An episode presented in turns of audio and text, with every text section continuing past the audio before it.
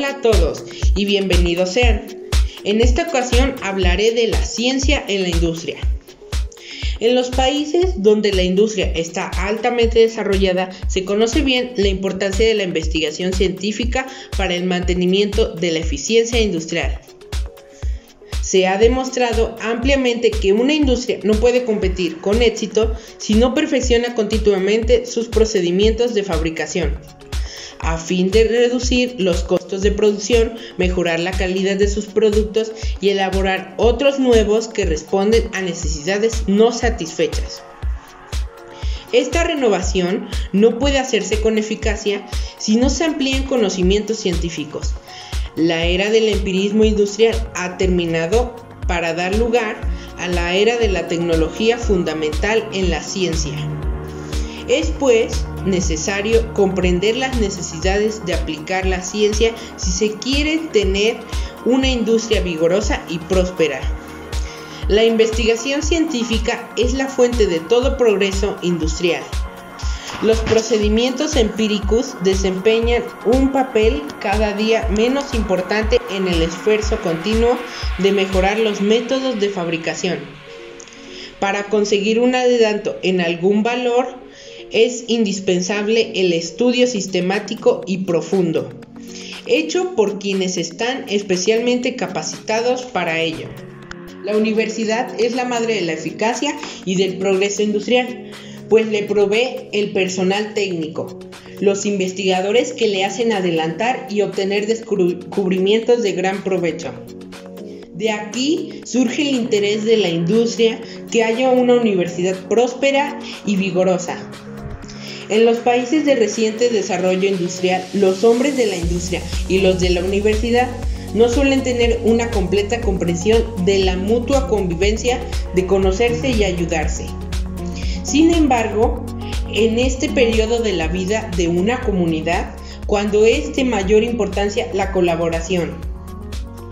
De esta forma se mejoraría la calidad de los procesos y el producto con una notable disminución de costos asociados. La integración de todos los sistemas de la organización, mientras que en ciertas áreas es algo permitido y ya en pleno funcionamiento no lo es en las partes correspondientes directamente a proceso. El aumento de la información trae consigo una disminución de los costos. Esto se reduce al costo-beneficio que se obtiene del implemento de nuevas tecnologías. Algunas veces, infinidad de errores o problemas pueden ser previstos si se contara con algún sistema con tecnología para su prevención.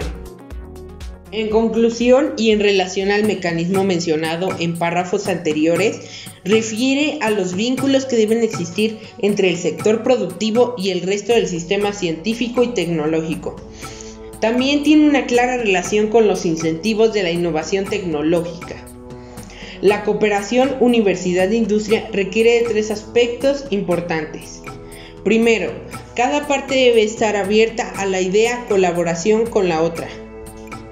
Segundo, cada una de las partes debe hacer un genuino esfuerzo para conocer mejor a la otra y llegar a entender sus motivaciones, objetivos, actividades y limitaciones. Y tercero, cada parte debe comprometerse a asignar los recursos y a llevar a cabo las etapas necesarias para construir vínculos que permitan desarrollar una investigación orientada a la innovación. Para ello es preciso entender las diferencias en cuanto a las modalidades de investigación y los resultados de que de ella se podrían esperar para cada una de las partes. Por otro lado, deben superarse barreras estructurales que a menudo interfieren o dificultan las vinculaciones.